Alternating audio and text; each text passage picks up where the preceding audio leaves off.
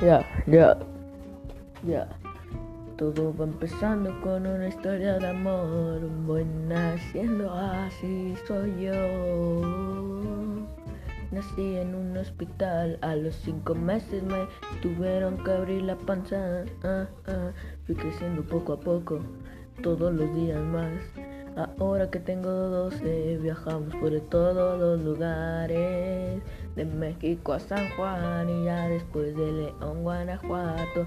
Les dije a mis compañeros y a todos los que estuvieron presentes. Que vamos para toda la rumbita que me dijeron mis compas que, que ahora están ahorita.